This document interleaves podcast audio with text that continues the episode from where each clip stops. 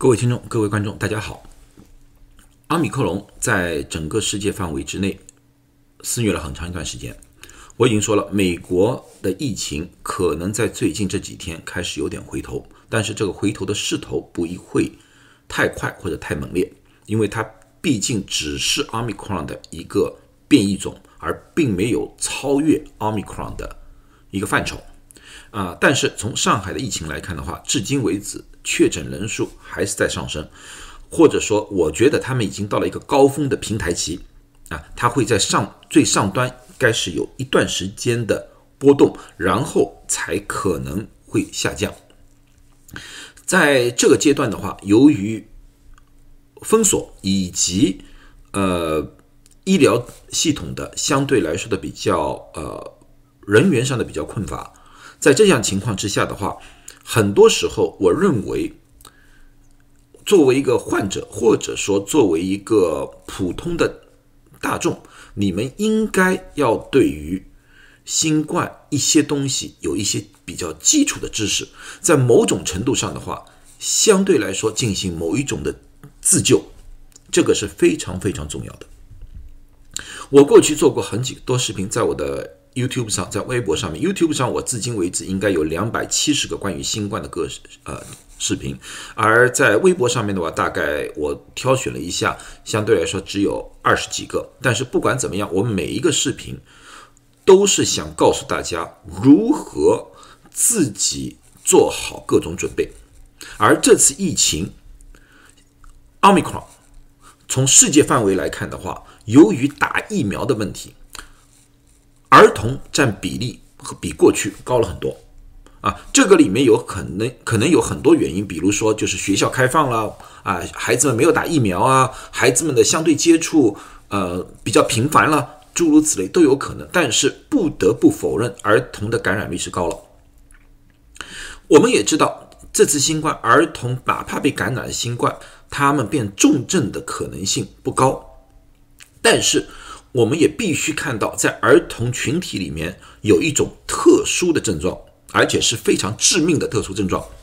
我们英文叫 MIS-C，Multisystem Inflammatory Syndrome in Children，MIS-C，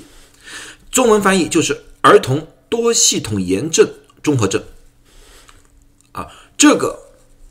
在。二零二零年的五月份已经引起了世界卫生组织的注意。今天我最主要的就想告诉大家，这个症状到底是怎么样的一个表现。我希望就是看了我这个视频的人多多转发，特别转发给那些小家庭有年轻父母的，因为当他们在自己家里隔离的时候，或者和孩子们一起隔离的时候，当医护人员不够的时候，他们。需要在第一时间发现这个症状，及早治疗，因为这个东西它发病的速度很快，而且致命啊！所以说，看完这个，我不管你家里有没有孩子，你只要周围有孩子的，及早发给他们啊。那么，在中国的第九版的新冠治疗里面，这个疾病出现过三次。第一个是在诊断方面，他说极少数的儿童。会发生这个症状啊，而且是类似川崎症或者不典型川崎症，这个东西就是对医护人员有作用，对于普通大众，他们看到川崎症也不知道是什么回事。情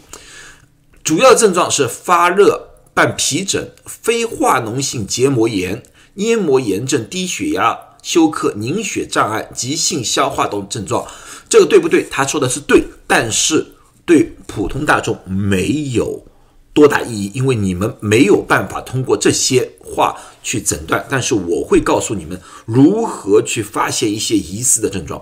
啊。最主要的这句就是刚才我说说了，一旦发现病情可在短期内急剧恶化，这也就是我要求大家把这个视频传播出去的一个主要原因。因为只有自己的家长、自己的家人第一时间发现这个问题，第一时间送医院。而且这个东西应该在医院的医护人员当中广泛的传播，因为医护人员需要知道到底是怎么样的一个症状，能在第一时间把这个孩子放入到重症病房里面去，及时抢救，这样子话才能防止生命的无意义的流失啊，所以这个千万千万切记。所以我就要求大家帮我传播这个。然后影像，他他说的影像里面心功能不全症状和心影增大、肺水肿，这个我觉得和大家根本没多大意义，而且这个不是不典型，这我的。然后他说了个治疗方案。啊，今天这里我最主要告诉家长的，对于这个治疗方案，我不置评了。它里面有好的地方，有些地方还不完全。如果听我的里面有一些医护工作者想知道一个完整版的关于这个症状的治疗，可以下面给我呃留言，或者说呃私信我。你只要私信我，我愿意分享我们医院或者说整个美国医疗系统多次。论证之后的整套的治疗方案，我绝对会完全公布，一点点不会藏着啊。那么这个疾病到底有多么严重？我们要知道，从二零二零年到二零二二年这个两年的疫情里面，到零到十七岁，由于新冠有关的死亡，由于新冠有关的死亡是九百八十人，零到十七岁儿童啊，在这里面有六十六位。是由于这个疾病而死的，由于这个症状而死亡的，六十六。这个统计是到三月二十八号，二零二二年，至今为整个美国我们统计出来的有七千八百八十位儿童出现了这个方面的症状，平均年龄九岁。很奇怪的，百分之九十八的他的核酸确定是阳性，但是也有百分之二的是密接者。